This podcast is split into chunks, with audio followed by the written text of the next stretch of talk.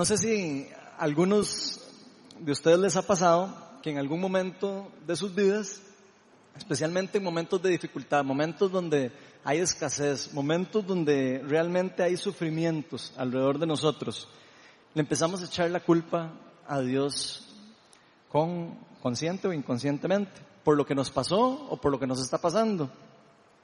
Por ejemplo, perdimos una nueva oportunidad de un, no sé, de, un trabajo o alguna licitación para los que trabajan en licitaciones, perdimos algún negocio o perdimos un empleo. Pero pasa esto y empezamos a reclamarle a Dios, ¿cómo permitió que esto nos pasara a nosotros? ¿Cómo, está, cómo ser posible que, que nosotros nos esté pasando esto? ¿Cómo ser posible que Dios no nos esté bendiciendo? O por ejemplo, como me pasó a mí, que estábamos muy alejados de Dios durante mucho tiempo y no queríamos saber nada de Dios y todo el mundo nos hablaba de Dios y qué pereza eso. Y, estábamos con ese cuento, ¿verdad? Que no queríamos nunca estar cerca de Dios y apenas decidimos acercarnos a Dios, apenas empezamos a conectarnos, todo se nos empieza a complicar. Todo se pone en contra de nosotros. Se nos enferma un hijo, se nos enferma una hija, se nos enferma algún familiar querido, no nos vayamos tan largos, o nos enfermamos nosotros. A mí me pasó eso. Tiempo alejado, me acerqué a Dios y pla, pegado con una enfermedad de esas complicadas. No sé si les ha pasado a ustedes algo similar, pero para los que saben el caso mío, saben que yo lo he vivido en carne propia. Pero cuando nos pasa eso, decimos, yo me acuerdo lo que yo dije cuando me pasó a mí, y de ahí, ¿Y ahora por qué? Después de tanto tiempo alejado, Dios. Y yo ahora vengo y me entrego, entrego mi corazón, te entrego todo lo que soy y me pasa esto y caigo enfermo. ¿Cómo es la cosa? No estábamos del mismo lado, ni íbamos para el no, no somos del mismo equipo. Así decía yo. ¿Qué hice yo para que para que me cayeran las doce, las, las diez plagas? Dice uno, ¿verdad? Como que, como que de repente empiezan a caer un montón de cosas a la misma vez. Eso no es justo pasando toda una vida alejado de ti. Y en ese tiempo pareciera que no, que todo estaba bien, en ese tiempo en el que estaba alejado de él. Y ahora que me acerco, todo empieza a pasarme en contra, cosa tras cosa. Si no es el trabajo, es esta cosa, y si no es esta cosa, es otra. Estamos en eso. En verdad, a veces, cuando nos pasa eso, como que no entendemos. Empezamos a preguntarnos por qué es que Dios permite esto. ¿Será que no me quiere? Me acuerdo que pasaba por mi mente. Tal vez pensamos, si Dios hubiera estado presente conmigo, no me hubiera pasado eso. Nunca hubiera pasado por ahí. Si tan solo me hubiera hablado, me hubiera ahorrado tanto problema, esa decisión que, que tomé equivocadamente, esa mala decisión. ¿Por qué no me avisaste, Señor, que iba a pasar eso? No es que yo me siento ahora a veces ¿por qué no me dijiste que eso me iba a pasar? Si en verdad Dios me, quisiera, eso es lo que uno piensa, ¿verdad? Si en verdad Dios me quisiera, jamás hubiera permitido que yo pasara por eso tan complicado. ¿Dónde estás, Dios? ¿Por qué no apareces cuando te necesito? ¿Por qué no llegaste a tiempo? Podríamos preguntar también. ¿Se sienten un poco identificados con eso? ¿O solo yo? ¿Soy el único? Un poquito, por lo menos. Porque eso mismo que nos pasa a nosotros a veces, esa desesperación ese agobio que, nos pasa a veces cuando sentimos que, que, Dios como que no está presente o sentimos que no, que no llegó en el momento preciso, es lo mismo que le pasó a unas personas muy allegadas de Jesús. Hay un ejemplo en la Biblia donde le pasa eso a Marta y a María, las hermanas de Lázaro. Si se han leído los evangelios, principalmente el evangelio Juan, que es donde viene esta historia en particular, se van a recordar la historia de Lázaro. Que resulta que a Lázaro dice, le ocurre enfermarse cuando no estaba Jesús a la par. Jesús estaba siempre ahí con ellos, pero un día que no estaba Jesús, él decide enfermarse. Entonces imagínese usted, qué barbaridad. Se decide enfermar Lázaro cuando no está Jesucristo. Y por supuesto, las hermanas preocupadas mandan a llamar a Jesús. Ellas eran fieles seguidoras de Jesucristo, pero eran muy amigas de, Jesús, igual que Lázaro. Ellas sabían que Jesús hacía milagros, sabían todas las sanidades que hacían. Entonces lo mandan a llamar. Pero él no estaba. Por supuesto que al, morir, Lázaro, ellas se pusieron súper tristes, como cualquiera de nosotros. Empezaron de, a llorar, obviamente, pero principalmente se hacían la pregunta, ¿por qué Jesús no estuvo aquí? Si tan solo Jesús hubiera estado aquí, hubiera evitado que nuestro hermano muriera. Ellas sabían el poder que tenía Jesús y creían en él. Estaban tristes porque ahora su hermano había muerto. Y ellas habían creído que ahí se iba a acabar todo, que ya no iban a volver a verlo. Y estas son las situaciones en donde nosotros particularmente normalmente empezamos a echarle la culpa a Dios de lo que nos pasa. ¿Por qué no hace nada por nosotros? María y Marta se hacían esta pregunta. ¿Por qué dejaste que mi hermano muriera? Para los que han estado viniendo, las semanas anteriores hemos estado en una serie que llamamos Yo Soy y hemos estado hablando cómo Jesús en varias ocasiones se proclama el Yo Soy.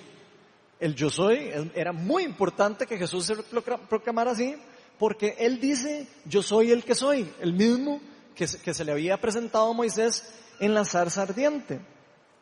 Por supuesto que cuando Jesús dice esto, genera toda una revuelta, porque los fariseos y, los judíos que conocían muy bien las historias de Moisés y todo el pasado del pueblo de Israel, dicen, ¿cómo es que este se, se, indigna ni siquiera decir que Él es el que es, Él es el que, yo soy el que soy? Entonces lo veían como blasfemia. Pero a lo largo de este Evangelio vemos cómo Jesús hace esa increíble proclamación, no solo dice, yo soy el que soy, y empieza a decir, yo soy el pan de vida, yo soy la puerta, yo soy la luz del mundo, yo soy el buen pastor, yo soy el camino, la verdad y la vida, como la última semana que vimos. Y todas estas proclamaciones fueron impresionantes. A mí no me cabe la menor duda. Todas las veces que él decía algo así, ya vieron que terminaba con alguna explicación increíble o algo pasaba de, que la gente pudiera identificar cómo era Jesús, quién era Él, cómo era su persona y su divinidad. Hoy vamos a estar viendo a Jesús haciendo una proclamación que podríamos decir todavía más atrevida que todas esas que, Él ha venido diciéndonos en el Evangelio Juan. Y Jesús se proclama en el pasaje que vamos a ver hoy, yo soy la resurrección y la vida. Y ninguna otra persona en el mundo, no solo había dicho eso, sino que ninguna otra persona en el mundo podría haber justificado o demostrado con, las, con hechos y con palabras que lo que él estaba diciendo era verdad. Y esta proclamación en particular es de suma importancia para nosotros. Hoy vamos a estar viendo por qué Jesús dijo esto y qué quiso decir con eso. Pero antes de empezar vamos a hacer una oración para invitar al Espíritu Santo para que nos guíe. Señor, realmente sin ti no somos nada. Y a veces, Señor, no entendemos muchos de los misterios de cómo funciona ni el mundo, ni cómo funcionas tú en realidad. A veces creemos que las cosas terribles que nos pasan son porque tú no nos amas. Te echamos la culpa. Y muchas veces en la desesperación nos destruimos sin darnos cuenta de que tú eres el yo soy. Tú eres todo lo que necesitamos en este mundo. Padre, yo invito a tu Espíritu Santo para que nos des fe hoy Danos fe, esperanza. Llénanos con tu Espíritu Santo. Guíanos, danos fuerza para los que estamos pasando por momentos difíciles, los que estamos pasando por tribulación, por sufrimiento, por problemas, para los que perdimos algún trabajo, para los que estamos gritando, ven y ayúdanos. Y enséñanos que tú tienes cosas más maravillosas para nosotros que lo que nosotros podemos ver a veces con nuestros ojos naturales. Todo esto te lo pedimos en el nombre de Jesús. Amén. Bueno, para los que trajeron Biblia o celular, pueden abrirlo, el celular, en Juan 11. Es que estoy seguro que muy pocas trajeron Biblia. Todos deberíamos de traer Biblia, siempre en la iglesia.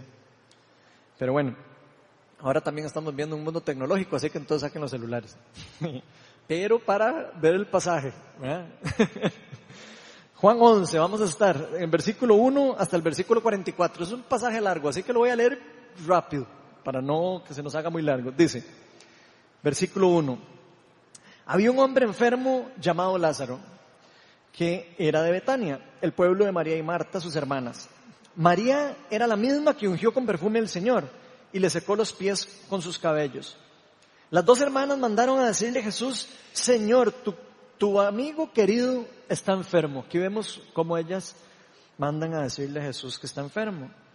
Cuando Jesús oyó esto, dijo, esta enfermedad no terminará en muerte, sino que es para la gloria de Dios, para que por ella el Hijo de Dios sea glorificado.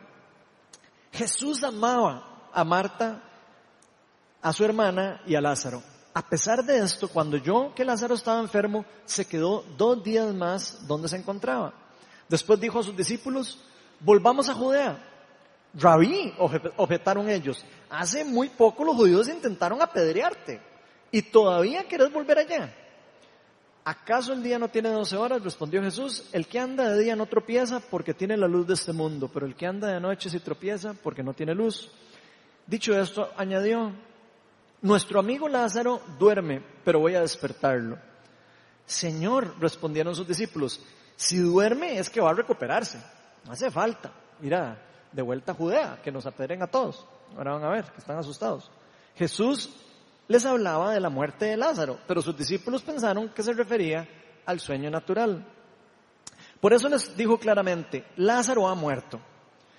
Y por causa de ustedes me alegro de no haber estado allí para que crean. Pero vamos a verlo.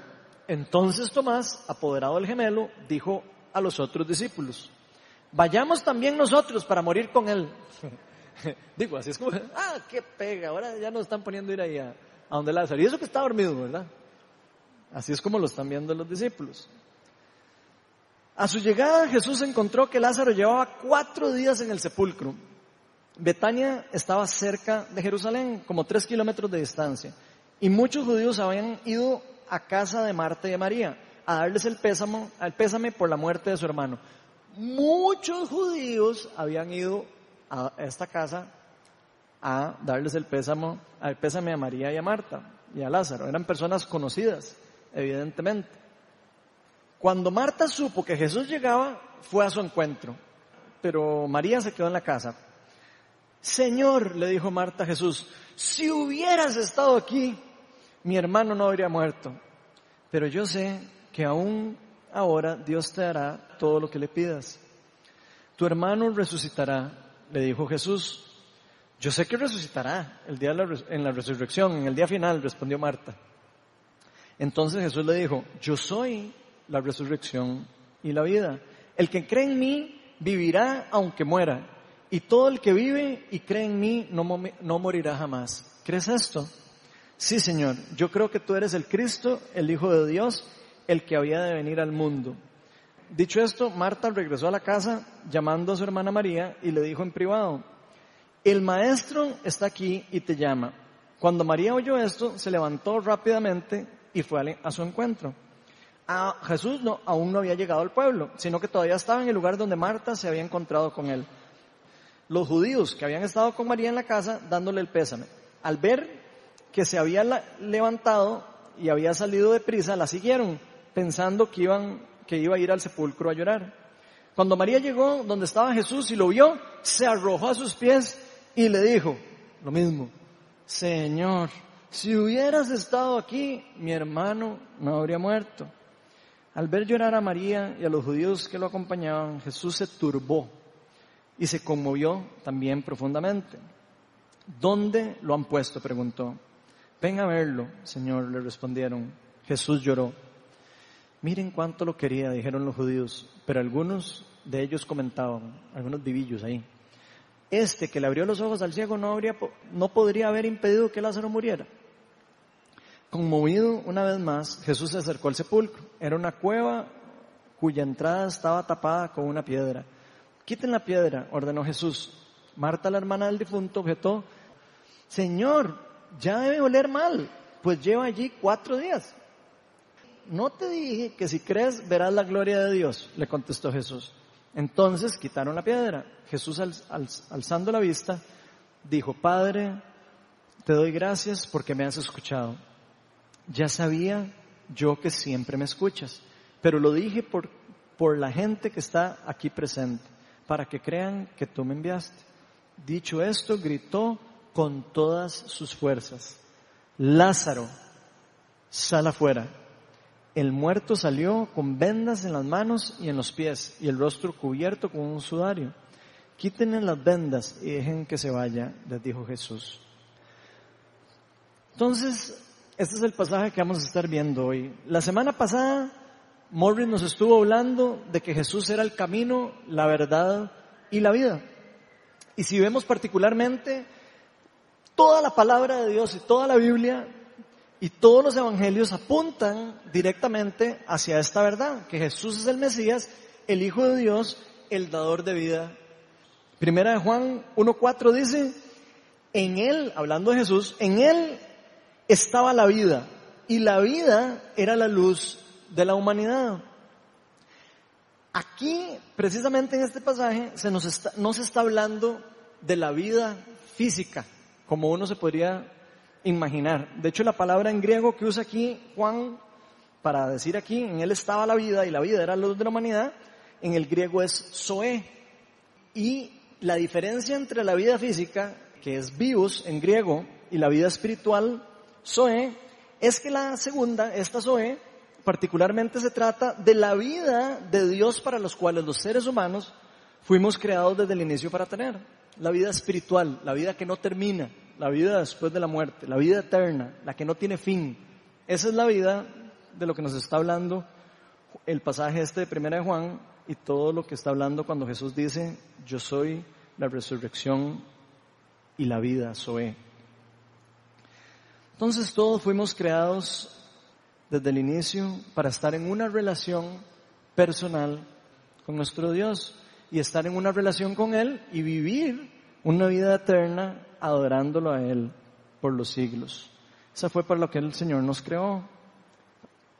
Muchas personas creen tener este tipo de vida porque creen que lo tienen todo.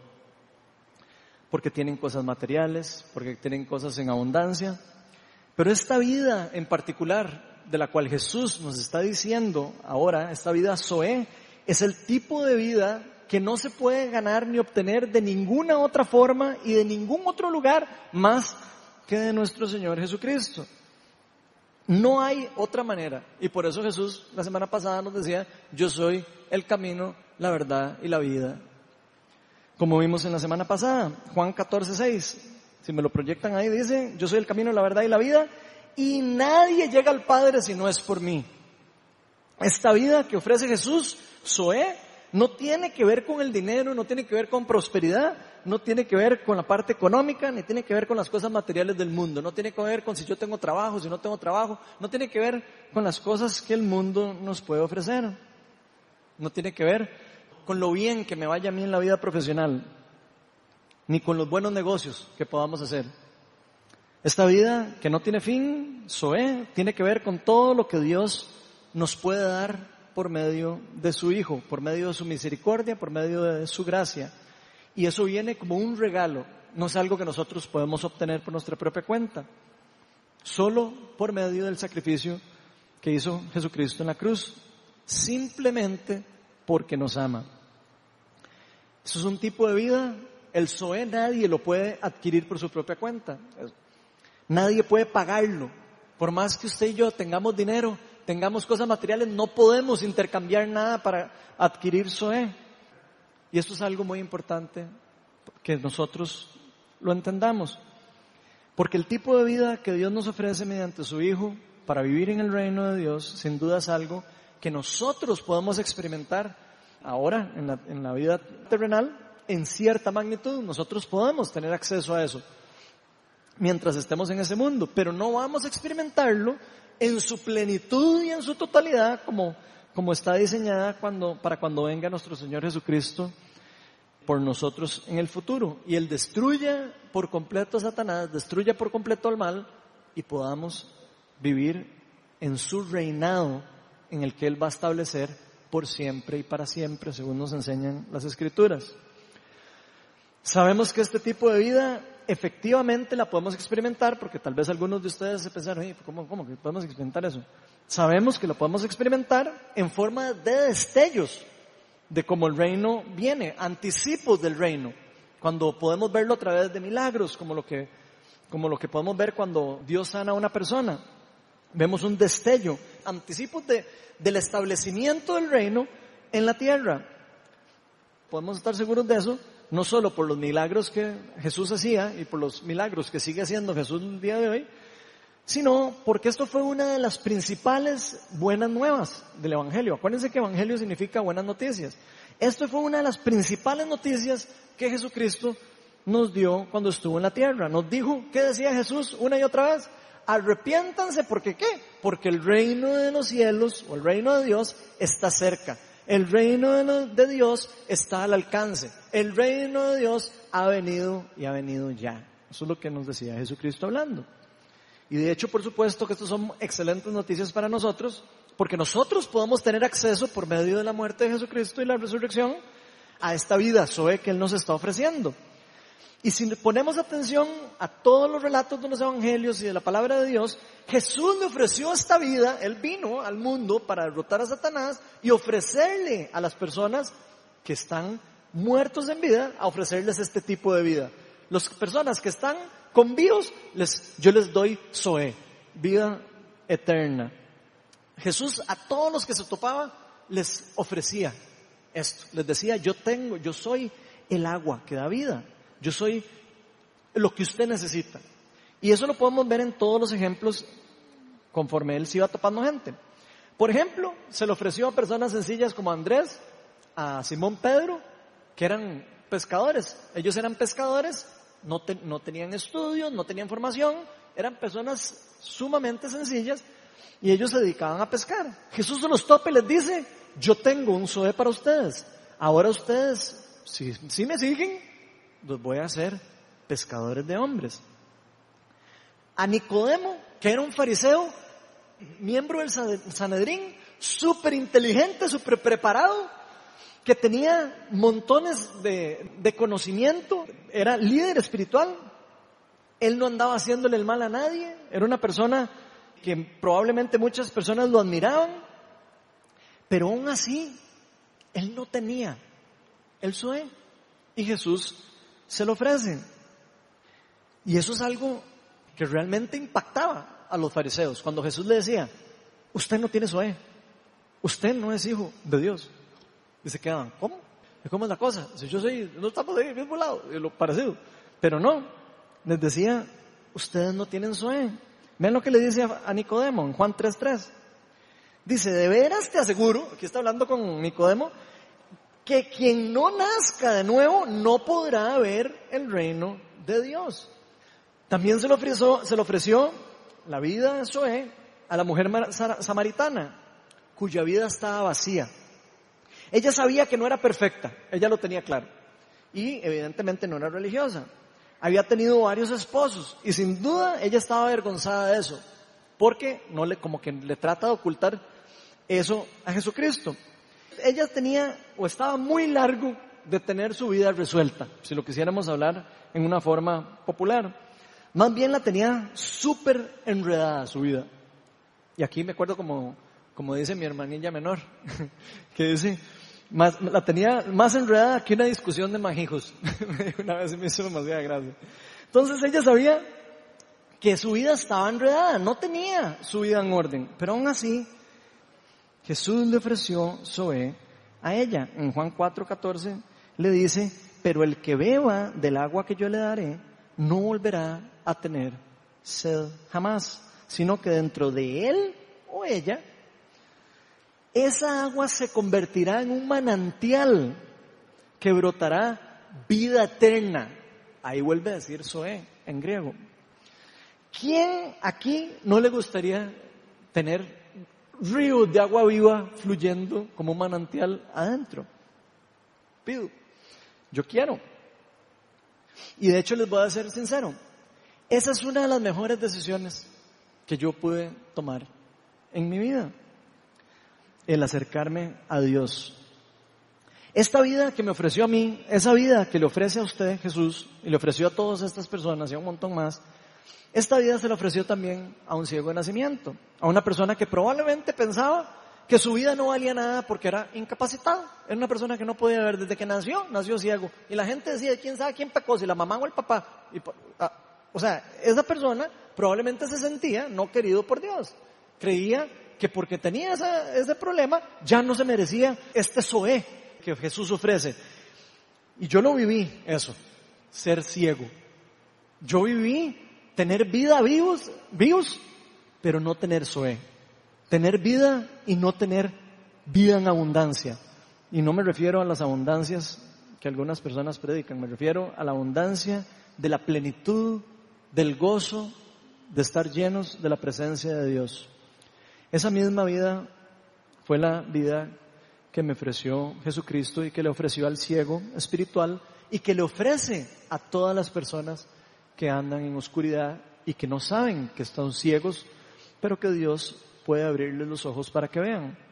Por eso Jesús nos dijo en Juan 8, 12, una vez más Jesús se dirigió a la gente y les dijo, yo soy la luz del mundo, el que me sigue no andará en tinieblas, sino que tendrá la luz de la vida. Y esta misma vida eterna es la que Jesús nos ofrece a todos los que todavía están muertos en vida, los que están vivos solo físicamente. Jesús nos ofrece un renacimiento espiritual, como le dijo Nicodemo. A los que creen que ya lo tiene todo, se los ofrece. A los que creen que ya lo tiene todo, pero les hace falta lo más importante, que es el Espíritu Santo, la presencia de Dios. Aunque algunas personas andan solo buscando satisfacer sus deseos, buscando satisfacer solo sus necesidades. Este es ofrecimiento también es para estas personas. Para todas las personas, Jesús lo ofrece sin importar su estado espiritual. No importa si uno está mal, si uno está alejado de Dios, si uno se siente que no conoce a Dios. Dios nos está ofreciendo esta vida Zoe a todos. Solo tenemos que tomar la decisión de seguirlo, de creer en Él. Si volvemos al pasaje que estamos viendo yo creo que nos daremos cuenta que nos pasa a todos nosotros lo mismo, que le pasó a Marta y a María, que estaban súper preocupadas, por supuesto. ¿Por qué estaban preocupadas? Se les había enfermado el hermano y se había muerto. Y por eso mandaron el mensaje de Jesucristo y dijeron, oh, venga rápido antes de que se nos muera. Y evidentemente no dio tiempo de que Jesús llegara. Pero Jesús tenía muy claro que no había nada que temer. Aunque él se quiso quedar ahí, él sabía que no llegaba a tiempo pero estaba tranquilo porque sabía que iba a ser algo todavía mayor. eso lo podemos ver en el pasaje en, Juan 11.3, dice, las dos hermanas mandaron a decirle a Jesús, Señor, tu amigo querido está enfermo. Cuando Jesús oyó esto, dijo, esta enfermedad no terminará en muerte. Él ya sabía que esto no iba a terminar en muerte, sino que es para la gloria de Dios, para que por ella el Hijo de Dios sea glorificado. Jesús amaba a Marta y a, su hermana Lázaro y a pesar de esto, cuando oyó eso, que Lázaro estaba enfermo, se quedó dos días más donde se encontraba. Para los que saben un poco, parece que se duraba más o menos dos días en llegar, o un día y medio, en llegar de donde Jesús estaba cuando le dijeron eso. Cuando le llega la persona a decir a él, ya había pasado probablemente un día y medio, ¿cierto? Porque la persona tuvo que ir caminando hacia donde él. Entonces Jesús pareciera como que uno diría, ay, qué malo Jesús, se quedó ahí y no quiso ir. No fue eso, sino Jesús ya sabía que no le daba tiempo llegar y que ya iba a estar muerto cuando él llegara. Pero tenía muy claro que Dios iba a hacer algo mucho más grande. Jesús no fue que no se apuró porque no lo amaba, ni porque no lo quería. Jesús duró en llegar. Y a veces nosotros creemos que Jesús no viene no contesta nuestras oraciones inmediato, ah, porque no nos quiere, porque no nos ama. Y no es así. Él no se preocupó porque él sabía que la gloria de Dios se iba a, dar en una forma diferente, en una forma todavía mayor a lo que María y Marta se estaban imaginando. Dios se les iba a revelar a ellos en una forma especial. Dios les iba a enseñar otra parte de su naturaleza acerca de quién es Él. Muchas veces nosotros creemos que Dios no, no nos escucha. Muchas veces estando en sufrimiento, estando en escasez, sentimos que Dios no responde a nuestras oraciones. Creemos que no le importamos a Dios. Creemos que no le, que no, que no importa lo que nosotros hagamos. Creemos que Dios no le importa. Algunas veces le reclamamos, ¿por qué no cambiar nuestras circunstancias? ¿Por qué no me quita, por qué dejaste que cayera yo enfermo? ¿Por qué dejaste que yo perdiera el trabajo? ¿Por qué? ¿Por qué no me cuidaste? ¿Por qué no me dijiste nada? ¿Por qué duras tanto en actuar? Pero si podemos saber, una gran mayoría de las veces, estas esperas terminan siendo formas de cómo Dios se glorifica en las vidas suya, en la mía, en la de Lázaro, en la de Marta, en la de María y en la de todos nosotros. Inclusive, aunque nosotros no podamos verlo con nuestros ojos naturales, aunque no podamos entenderlo. Jesús sabía que era mucho más importante lo que Dios iba a hacer después de esto que estaba viviendo que lo que iba a hacer en ese momento si él hubiera estado ahí y hubiera sanado la enfermedad de Lázaro. Inclusive, aunque Marta y ninguno de los discípulos lo pudieran entender. ¿Qué es más importante? ¿Sanar a una persona de una enfermedad? ¿O que muchas personas reciban Zoe? Eso es lo que está pasando aquí. ¿Qué es más importante? ¿Que muchas personas reciban Zoe? ¿O que una persona se sane de una enfermedad? Por supuesto que es muchísimo más importante la sanidad eterna. Es mucho más importante el milagro eterno que un milagro temporal. A final de cuentas, todos vamos a morir, ¿o no? Todos vamos a morir en algún momento. Lo más importante para cualquiera de nosotros va a ser siempre recibir la salvación, esta vida que nos ofrece Jesucristo, Zoe, para que seamos llenos y seamos completos. Jesús tiene claro que la enfermedad de Lázaro no terminaría en su muerte física, sino con una gran manifestación del poder y de la gloria de Dios. Dios iba a ser glorificado de gran manera con esto que estaba pasando y por eso Jesús le dice a sus discípulos en el versículo 14, por eso Jesús les dijo claramente, Lázaro ha muerto y por causa de ustedes me alegro no haber estado ahí. Ustedes se imaginan, me alegro no haber estado ahí. ¿Por qué? Porque ustedes cuando vean esto van a creer todavía más en mí. Los que no han creído van a creer. Y los que no creen, que estaban ahí, había un montón de gente, van a poder creer. Muchas personas van a poder recibir el Zoe que yo quiero dar. Jesús sabía que muchas personas iban a estar ahí porque en el versículo 19 se nos dice que muchas personas habían llegado. Y sin duda, este, este este milagro es impresionante para nosotros, y no solo para nosotros, sino para todos los judíos que estaban ahí. Sin duda, el milagro más impresionante de todos antes de que Él fuera resucitado entre los muertos.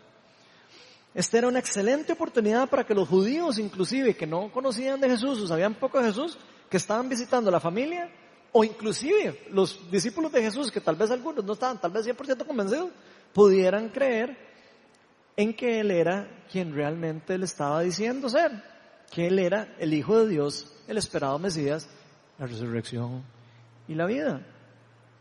Con este evento muchas personas iban a escuchar y a creer el Evangelio, a recibir su salvación. Y con esto sus vidas iban a ser completamente transformadas, iban a ser completamente cambiadas. Lo que para ellos antes era vida vivos se iba a convertir en la vida Zoe que el gran yo soy les iba a dar cuando se tuvieran un encuentro con él. Luego que Jesús finalmente llega a Betania, Marta y María en diferentes momentos le dicen, si hubieras estado aquí, mi hermano no hubiera muerto. Y yo creo que realmente todos somos así. Todos somos impacientes. Todos siempre esperamos que Dios haga lo que nosotros queremos sin preocuparnos por cuál es el plan que Dios tiene para nuestra vida y para las de los demás. Él siempre tiene planes más grandes que los que nosotros creemos. A veces no nos importa ni siquiera creer cómo es que va a terminar la historia. Queremos que se acabe rápido, sin saber que Dios está preparando un camino, Dios está preparando algo para usted y para mí, aunque nosotros no queramos y aunque nosotros no lo creamos tampoco. Como que nos cuesta entender que Dios en verdad nos ama. Es algo raro. Como que nos cuesta creer que todas las cosas que Dios hace para nosotros nos convienen. Creemos que Dios no es tan bueno como Él dice. Eso es lo que nosotros erróneamente creemos. Empezamos a creer como que Dios es malillo y no nos ama. Y muchas veces la gran mayoría cuando nos pasa eso es porque no queremos aceptar la voluntad de Dios. Y yo me pregunto, ¿qué hubiera pasado si Jesús no hubiera aceptado seguir la voluntad de Dios? ¿Ustedes alguna vez han puesto a pensar en eso? ¿Qué hubiera pasado si Jesús hubiera dicho, ah, no, yo, yo por qué tengo que sacrificarme? ¿Por qué? No soy yo un hijo de Dios. Y Dios, ¿por qué me abandonaste? ¿Por qué me mandaste a hacer esto tan feo? ¿Ustedes se imaginan que Jesús hubiera dicho, ah, no, qué pereza, la verdad ya me aburrí de seguir el llamado de Dios? ¿Ustedes se imaginan? Yo no me lo imagino, ni me lo quisiera imaginar. ¿Por qué me tiene que pasar esto a mí? Jesús entendía realmente quién era Él y quién era su papá. Él tenía muy clara la identidad y Él estaba en una relación personal con Dios. Él, él podía sentir a Dios diciéndole, va para adelante aunque él tuviera miedo, inclusive, de perder su vida, que le pasa a él en Getsemaní, aún así, él decide, Señor, que se haga tu voluntad y no la mía. Él tenía muy claro que Dios Padre le había dado un propósito particular de vida y que él tenía que ser obediente, seguir y permanecer con paciencia y siempre en obediencia a su llamado. Jesús sabía que era más importante la salvación del mundo que su salvación personal, que su comodidad personal. Y tal vez a nosotros nos pasa mucho eso. Queremos, nos importa más nuestra seguridad que la seguridad eterna de los demás. ¿Ustedes sabían que ese principio aplica para nosotros igual? Ese mismo principio que aplicó para Jesús. Ese principio aplica para nosotros. Teniendo claro todo lo que está a punto de pasar, Jesús le dice a Marta, tu hermano resucitará. Le dijo Jesús en el versículo 23. Yo sé que resucitará en la resurrección, en el día final, me dice Marta. Ojo que Marta, aunque creía en él y todo, y sabía que él tenía dones increíbles y podía hacer lo que fuera, aún así no se imaginó que Jesús iba a resucitar a, Lázaro después de cuatro días de muerto. Entonces Jesús le dijo, yo soy la resurrección y la vida. El que cree en mí vivirá aunque muera. Y esto es importante para nosotros. Y todo el que vive y cree en mí no morirá jamás. ¿Crees esto? Ahí le está presentando el Evangelio. ¿Crees esto? ¿Crees que yo tengo, de verdad, soy el que soy? ¿De verdad lo crees? Sí, Señor, yo creo que tú eres el Cristo, el Hijo de Dios y el que, el que había de venir al mundo. Y aquí es donde Jesús decide revelársele a Marta y a todos los que estaban ahí su verdadera identidad. Esta vez como la resurrección y la vida. Y esta declaración es una verdad espiritual demasiado importante, cuidado, una de las más importantes que existen para nosotros, porque Jesús aquí no solo está aclarando que Él tiene poder para levantar un muerto, que Él tiene poder para sanarnos de alguna enfermedad, él nos está diciendo, yo soy la resurrección y la vida. Yo soy el Zoé. No solo yo tengo el poder para levantar un muerto, sino yo soy la vida. Eso es lo que está diciendo Jesucristo. No solo yo tengo el poder sobre la vida y la muerte, sino yo soy algo más grande. De hecho, yo, yo soy el que soy, el que era, el que fue y el que será, por los siglos de los siglos es, Él es el mismo que la resurrección y la vida. Y no solo eso, sino que nos dice que todo el que cree en Él todo el que pone su esperanza en Él, no morirá jamás. Y este milagro es un claro adelanto, un trailer, diría uno, como para las películas, un claro adelanto de lo que iba a pasar cuando Jesucristo fuera resucitado entre los muertos al tercer día. Jesús estaba enseñando una breve introducción de lo que iba a pasar con él de entre unos días más adelante. De lo que íbamos a, inclusive no solo lo que iba a experimentar él, sino lo que usted, si ha puesto la fe en Jesucristo, va a experimentar cuando venga nuestro Señor Jesucristo por nosotros y seamos levantados de entre los muertos. Y eso es increíble. Todos los que ponemos la fe en Jesús podemos estar tranquilos y confiados de que así como Jesucristo levantó a Lázaro de la tumba, que tiene el poder para hacerlo, ¿verdad? Así como Él tiene el poder para salir Él mismo de, de, entre los muertos y ser resucitado, ser levantado y tener una vida nueva, ser renovado en cuerpo, en todo completo, Él tiene el poder para levantarnos a nosotros de entre los muertos. No sé si ustedes sabían, todos nosotros vamos a morir y todos nosotros vamos a ser levantados de entre los muertos, creyentes y no creyentes. La diferencia está en que unos vamos a ser, a ser resucitados de entre los muertos para vivir en el reino de Dios. Otros van a ser resucitados de entre los muertos para vivir en el sufrimiento eterno. Nada más quiero que se imaginen por un momento vivir eternamente separados de la presencia de Dios. Porque ese es el infierno. El infierno es vivir la eternidad alejados y separados de la presencia de Dios, separados del Zoé, separados de la resurrección en la vida. Vean lo que dice en segunda Tesalonicenses 1.9, porque ya sabemos que todos vamos a ser levantados de entre los muertos y a eso le decimos amén. Pero vean lo que dice segunda Tesalonicenses 1.9. Aquí está hablando de las personas que no van a poner la fe en Jesucristo, las personas que no van a querer morir a su ego y entregarle la vida a Cristo. Dice, ellos sufrirán el castigo de la destrucción eterna. Y pongan aquí atención a eso.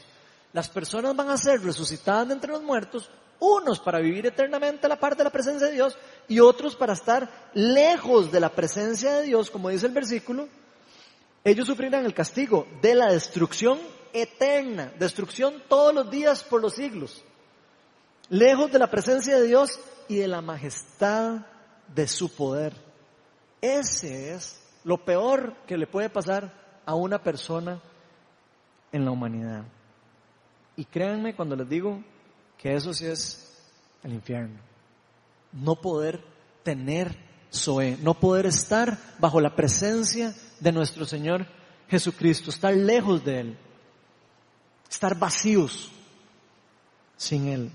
Y por eso mismo Jesucristo advierte muchas veces de que nosotros debemos escoger a dónde queremos vivir eternamente. ¿Queremos vivir en el reino de las tinieblas o queremos vivir en el reino de Dios?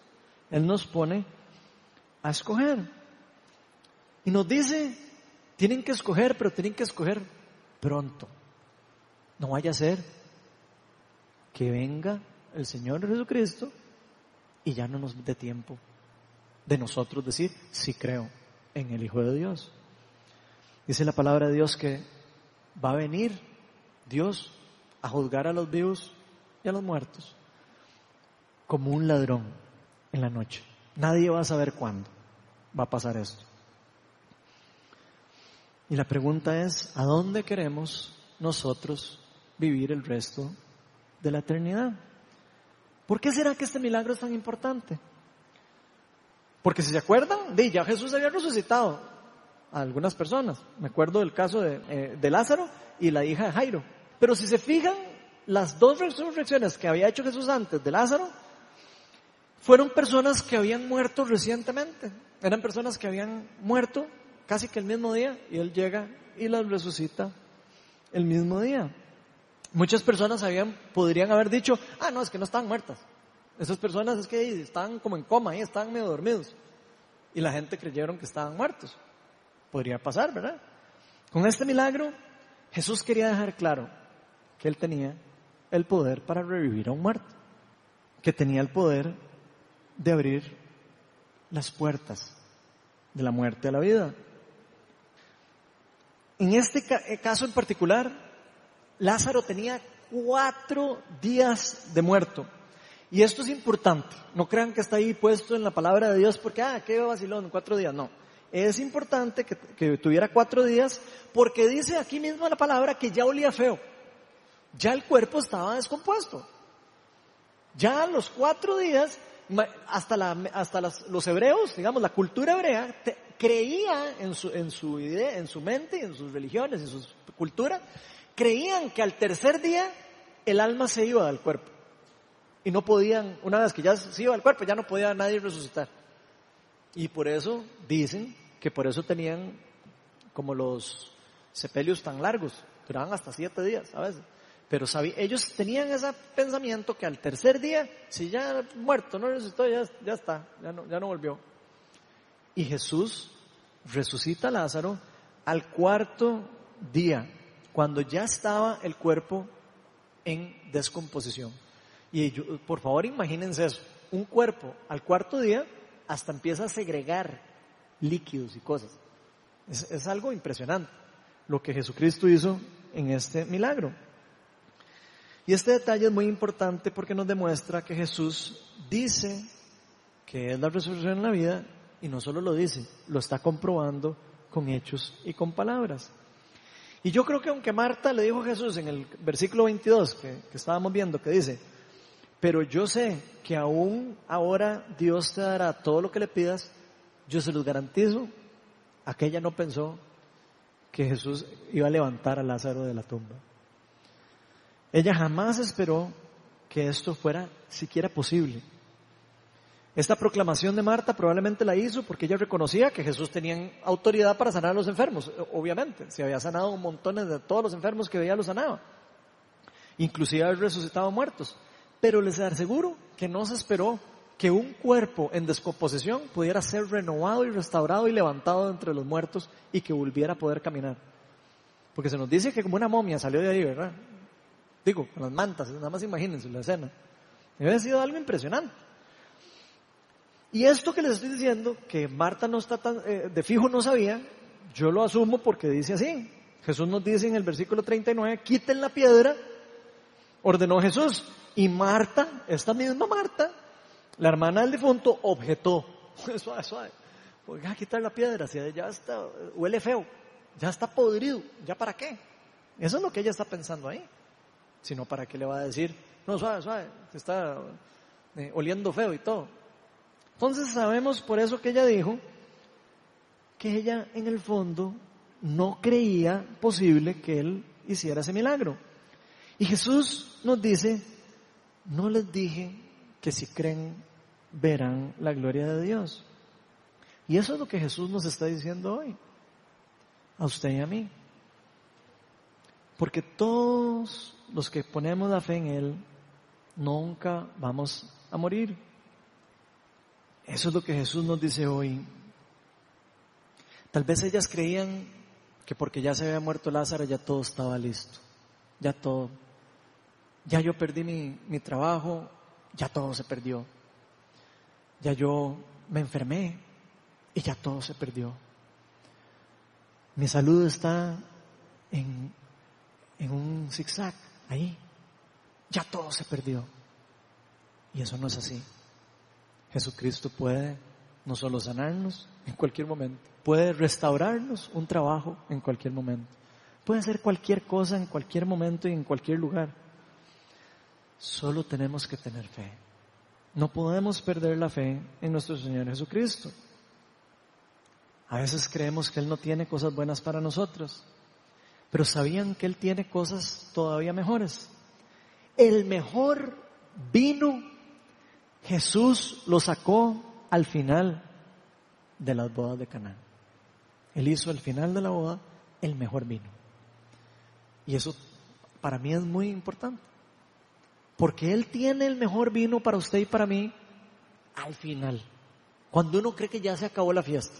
Cuando uno cree que ya no pasa nada, ya no tengo nada bueno para mí, ya, ya, ya, ya, ya estoy muy viejo, ya no tengo, ya, ya yo no, a mí ya Dios no me va a bendecir. No, Señor. Las mejores cosas están por venir. No importa en qué circunstancia esté usted. Las mejores cosas de nuestro Señor están por venir. Y me encanta todo lo que pasa con este milagro. Porque Jesús nos dice, ¿no crees que tengo cosas buenas? Marta, María, Ronald, ¿no crees que tengo cosas buenas para ti? Nosotros veremos la gloria de Dios en nuestras vidas. Eso es una verdad. En el versículo 41 continuamos y dice, entonces quitaron la piedra, Jesús alzando la vista dijo, Padre, te doy gracias porque me has escuchado. Ya sabía yo que siempre me escuchas. Jesús sí sabe que Dios siempre escucha. Ya sabía yo que siempre me escuchas, pero lo dije por la gente que está aquí presente para que crean que tú me enviaste. Dicho esto, gritó con todas fuerzas, Lázaro, sal afuera. El muerto salió con vendas en las, manos, en las manos y en los pies y el rostro cubierto con un sudario. Quítenle las vendas y dejen que se vaya, les dijo Jesús. Así que Jesús sabe que su papá ya lo había escuchado antes de que él orara. Lo primero por lo que él da las gracias, cuando levanta la mirada al cielo, dice, gracias Padre porque sé que ya me habías escuchado. Nosotros estamos orando así. Gracias Dios porque yo sé que ya me escuchaste. Y sé que la gloria tuya se va a hacer en un futuro. Tal vez no sea hoy como yo lo quiero, pero se va a hacer en un futuro. Esa es la actitud que nosotros deberíamos de tener cuando le pedimos cosas a Dios, reconociendo quién es Él, que Él puede hacer las cosas en cualquier momento, que Él siempre está escuchando nuestras oraciones. Y yo creo que muchos de nosotros no pensamos tanto en la muerte. Tal vez a veces no, pensamos tanto en eso. Estamos viviendo en el día a día, en la vida, en la vida, en todo el corre-corre de la vida, pero pocas veces nosotros nos ponemos a pensar en la muerte, en las cosas que van a pasar en algún futuro. Tal vez algunas personas sí se preocupan de cuándo llegará este día, algunos no. Ninguno de nosotros sabe cuándo va a ser el día en que cada uno de nosotros se ha llamado por Dios. Dios quiera que no. Pero si alguno de nosotros muriera hoy, ¿estamos claros de dónde estaríamos? ¿Alguna vez se habían hecho esa pregunta? ¿Qué pasa si hoy pierdo la vida? Estamos tranquilos, estamos en paz de saber que yo voy a estar frente a la presencia de Dios. Nuestros seres queridos pueden estar tranquilos. Puedo saber que me puedo ir tranquilo y que mi esposa, mi hermana, mi mamá, mi hija, mis todos saben que yo voy a estar con mi, con mi Señor. Que no tienen por qué desesperarse. Yo me hago esa pregunta. Porque Jesús fue muy claro con nosotros al decirnos cómo podemos recibir el regalo de la vida eterna. Eso es un regalo. No es algo que usted y yo vamos a tratar de luchar para agarrar o para comprar. Es algo que Él nos está ofreciendo. Y nos dijo también cuál es la verdadera voluntad de Dios. En Juan 6.4, vean lo que dice el versículo. Porque la voluntad de mi Padre, yo, les voy a pedir que repitamos todos este versículo, ¿ok? En voz alta. Porque la voluntad de mi Padre es que todo el que reconozca al Hijo y crea en Él tenga vida eterna. Y yo lo resucitaré al día final. Esa es la voluntad de Dios Padre para el que cree que Dios es malo y el que cree que Dios es un malvado y que qué malo es Dios, que uno se van para el infierno. No, la voluntad de Dios es rescatar a lo que se había perdido, resucitar al que murió para darle vida y vida en abundancia, levantarlo de la muerte a la vida, que estemos cerca de la presencia de Dios. Esa es la voluntad de nuestro Padre y esa es la voluntad de Jesucristo. Él mismo nos va a resucitar de entre los muertos.